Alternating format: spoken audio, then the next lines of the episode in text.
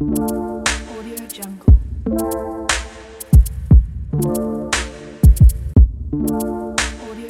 tout le monde, bienvenue au podcast Bien-être 360 en compagnie du docteur Christine La Liberté, chiropraticienne. Dans ce podcast, oui, on parle de la chiropratique, mais aussi du mieux-être en général, et on sait que tout le monde mérite de cultiver son bien-être. Merci d'être là et bonne écoute. Bonjour tout le monde, j'espère que tout le monde va bien avec euh, le printemps qui est à nos portes. Euh, Aujourd'hui, ce que j'aimerais parler, c'est de l'épigénétique. Ben oui, l'épigénétique, ayez pas peur, c'est pas des épis de blé mais c'est une science qui gagne en popularité.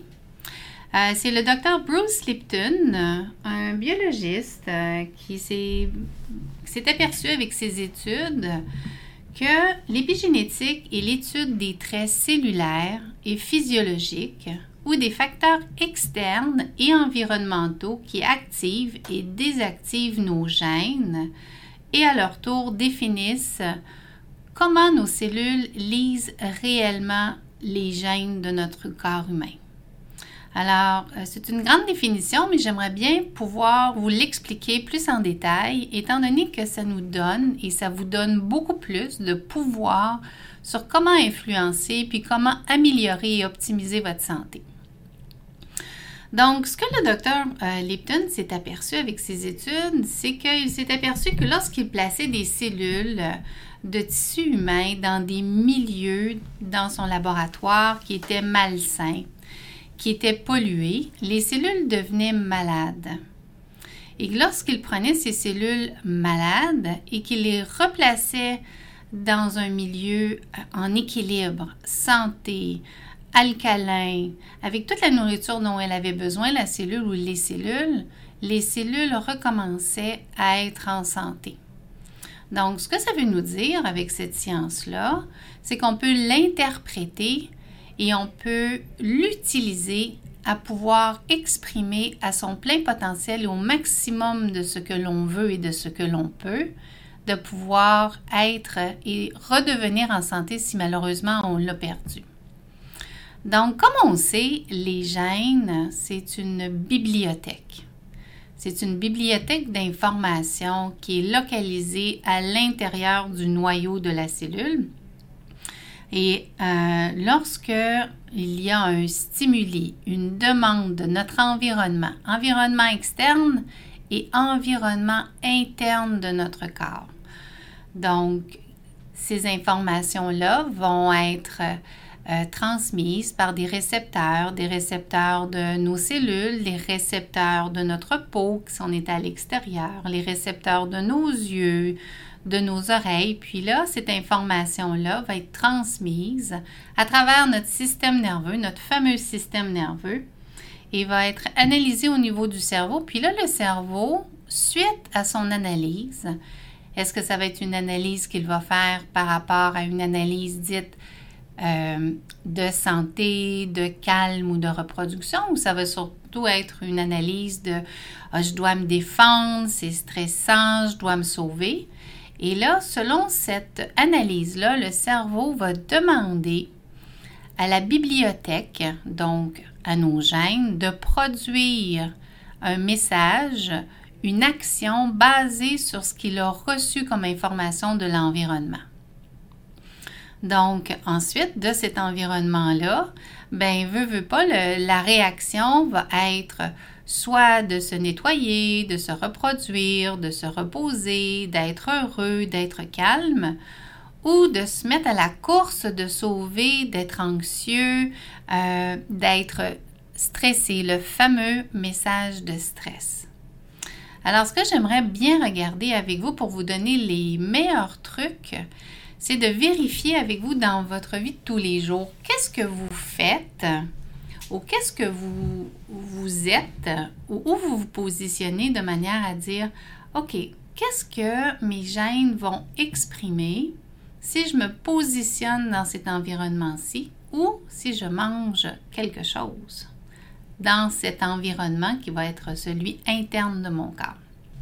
Par exemple, si on est dans le trafic sur le métropolitain, puis euh, il est 17 heures, puis là, ça avance pas, ça peut être bien, bien, bien stressant. Mais si vous êtes à la campagne en train de marcher dans les champs, puis la température est belle, puis euh, vous entendez le, chant des oiseaux, c'est sûr que l'environnement dans lequel vous êtes va être euh, transmis à votre cerveau et le cerveau va répondre différemment. Mais là, ce que j'aimerais qu'on puisse vérifier, parce qu'on n'est pas tous à la campagne, on est surtout à la ville, c'est de vérifier quels sont les éléments euh, où vous êtes capable de contrôler pour baisser les stimuli qui pourraient être euh, moins positifs à l'expression génétique d'une réaction de stress ou d'une réaction de fatigue. Une des premières choses que j'aimerais que vous portiez attention, ce sont les cellulaires, les tablettes, euh, les ordinateurs. Premièrement, vous savez que euh, y a la couleur bleue, la fameuse couleur bleue de ces, euh, de ces appareils-là, qui vient augmenter le cortisol, qui vient faire que c'est une réaction qui va demander une réaction de stress lorsque c'est trop longtemps. Trop longtemps stimulé ou trop longtemps vu à travers les yeux. Puis la lumière bleue, elle, on en a besoin de cette, de cette lumière-là pour bien fonctionner. Seulement, on ne devrait pas en avoir euh, beaucoup après 16 à 18 heures dans la journée, de manière à permettre au cycle des hormones de pouvoir euh, passer du cortisol à la mélatonine, de manière à pouvoir avoir des beaux cycles de sommeil. Alors, ce que je vous invite à faire, la première chose, c'est de vérifier est-ce que vos cellulaires, vos tablettes, vos téléphones intelligents, vos ordinateurs, vous avez déjà programmé la programmation qu'on appelle Night Shift hein, sur, les iPhones ou d'avoir un fond d'écran qui va être orangé au lieu d'être bleuté. Déjà là, ça va faire ce que le stimuli à travers les yeux qui va être interprété par le cerveau va favoriser une réaction positive santé au lieu d'être stressante avec la lumière bleue trop longtemps. Et dans là ben, on risque de développer euh, des réactions cellulaires de défense qui vont faire qu'on pourrait tomber malade à plus long terme. Donc ça, c'est une chose. La deuxième chose, avec nos fameux cellulaires et tablettes, je vous recommande de ne pas les garder sur le bord de votre lit, de ne pas faire de dos avec vos cellulaires et avec vos tablettes. C'est pas santé. Surtout nos jeunes, hein? Ils dorment avec leur cellulaire. Pourquoi? Parce que automatiquement, ça arrive que les cellulaires ou les téléphones ne soient pas fermés. Le, bruit peut nous réveiller, mais également, des fois, les cellulaires peuvent émettre, émettre de la lumière et ça va couper le cycle du sommeil, donc nous fatiguer. Donc, c'est un autre stimuli non positif pour le corps humain. Donc ça, c'est un point. Vous pourriez également ajouter à vos cellulaires, ce sont des petites puces qui euh, permettent de neutraliser l'émanation d'une forme d'électricité euh, à travers ces cellules-là, euh, à travers pas les, cellules, mais à travers le cellulaire. vous pourriez mettre ces petites capsules-là sur vos appareils de manière à baisser cette émanation-là. Euh, sur, euh, les, euh, sur les, téléphones et les cellulaires. Ça, je pourrais en reparler dans un autre épisode. L'autre chose que j'aimerais que vous portiez attention, c'est le bruit. Le bruit vient et premièrement est interprété par les oreilles. On reçoit la vibration du son à travers le tympan qui va être transmise au cerveau. Et là, le cerveau va pouvoir analyser est-ce que c'est un bruit qui est plutôt santé ou c'est un bruit qui est plutôt fort, qui est inapproprié. Puis là, je parle aussi de porter des, euh, des écouteurs au niveau des oreilles. C'est fatigant à la longue. Donc, euh, et puis en plus, si on écoute beaucoup euh, de musique qui qui sont fortes, mais veut, veut pas à un moment donné, ça vient affecter la fatigue au niveau du cerveau, puis le cerveau se met dans un mode de défense.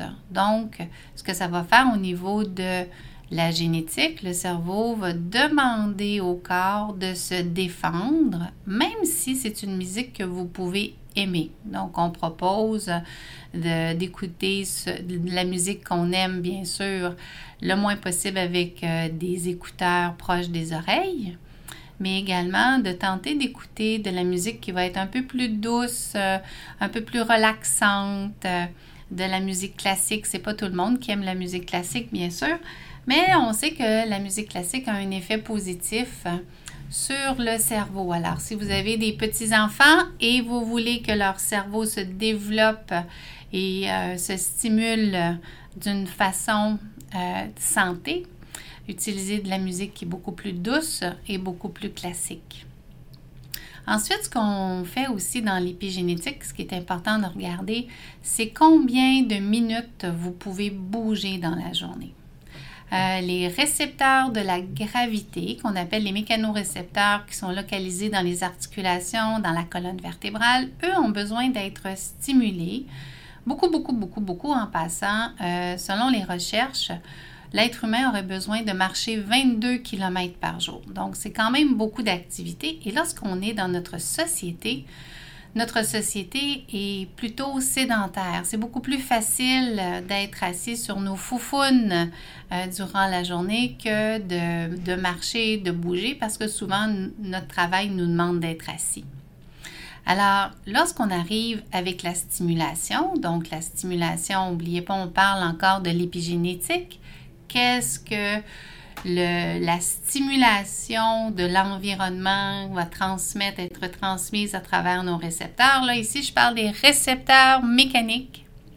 Donc, ce que je vous propose, c'est de bouger. Bouger, que ce soit de marcher 30 euh, à 60 minutes euh, par jour. Euh, si vous aimez danser, danser, aller nager, faites du vélo. Si c'est l'hiver, du ski de fond, du ski alpin, de la raquette. Euh, l'été, si vous aimez aller dans les randonnées en forêt ou si vous aimez également faire un petit jogging, c'est extraordinaire, mais c'est important de bouger. Parce que malheureusement, lorsqu'on est assis plus de deux heures par jour, et ça pas consécutivement, c'est cumulatif. Donc, durant notre journée, deux heures, c'est facile. Manger, aller au travail dans nos autos, euh, c'est ça, regarder la télévision, regarder euh, euh, nos super séries. Hein. Présentement, j'ai plusieurs patients qui me disent Ah, ben en fin de semaine, qu'est-ce que j'ai fait? J'ai regardé pour 10 heures de séries. J'avais du rattrapage à faire. Je dis, oh mon Dieu, c'est pas très bon pour les mécanorécepteurs, mais ça a l'air que c'était bon pour le moral. Bon, on pourra en reparler tout à l'heure par rapport à l'épigénétique et comment le moral et le bonheur est important dans notre environnement. Donc, si on regarde pour les mécanorécepteurs, les mécanorécepteurs, eux, lorsque vous les stimulez et vous bougez, amènent un message au niveau du cerveau et le cerveau l'interprète d'une manière qui va faire que l'état de santé va demander euh, de se reproduire, de se nettoyer, de se régénérer, d'être en équilibre, euh, d'être positif. Mais lorsqu'on est assis bien trop longtemps durant la journée, automatiquement, ces récepteurs-là vont envoyer un message au cerveau qui va dire Hmm, là, euh, c'est pas très santé, c'est pas très positif.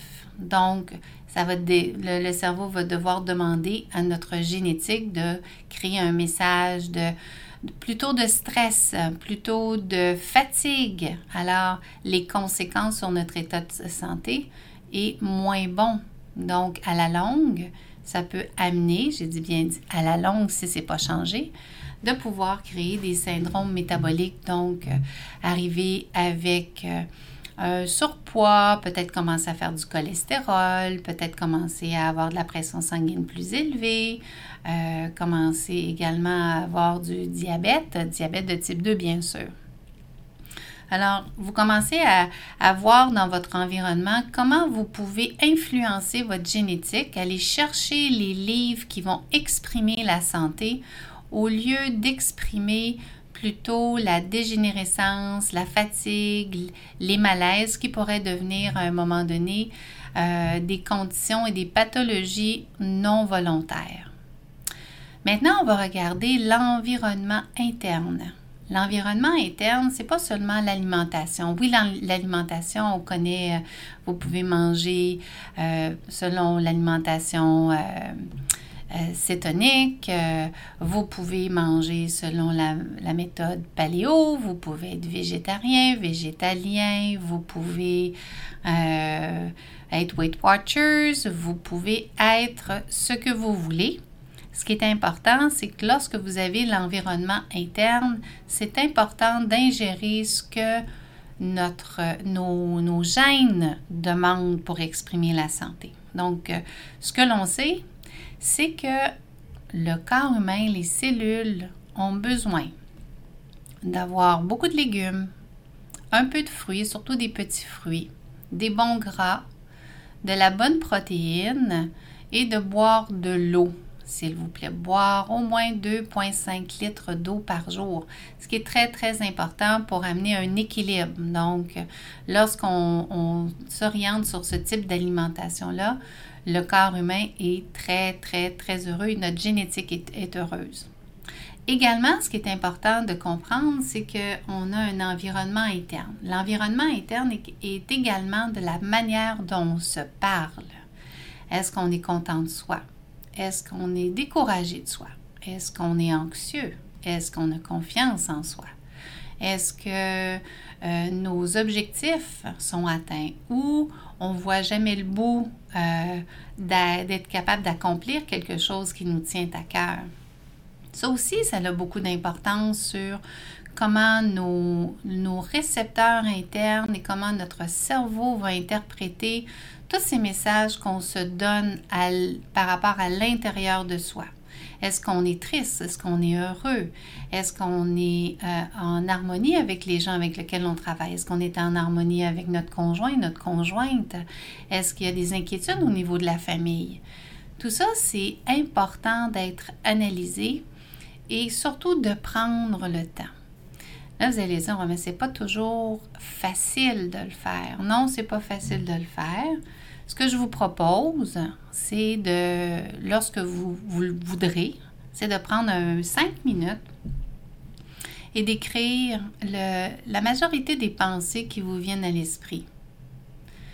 Alors, est-ce que vous avez des, pensées récurrentes? Est-ce que vous avez des émotions récurrentes? Euh, est-ce qu'il y a des situations avec lesquelles vous avez l'impression qu'ils reviennent toujours? Puis si c'est le cas, euh, qu'elles soient pour vous positives ou qu'elles soient plutôt négatives ou drainantes, c'est important de les adresser et de s'apercevoir qu'il y a toujours une solution si vous trouvez que les émotions ou les pensées qui vous habitent présentement euh, affectent votre état de santé parce qu'elles sont épigénétiques, elles viennent avant l'expression de votre génétique. Euh, et si vous trouvez que elles viennent brouiller beaucoup votre état de santé, mais c'est là où je vous invite fortement à consulter des professionnels qui vont pouvoir vous aider à reprendre le chemin où vos pensées et vos émotions vont être capables de remettre l'état de santé, l'état d'équilibre dans votre corps. Parce que l'objectif, c'est de prendre le, contrôle de votre, de votre état à vous.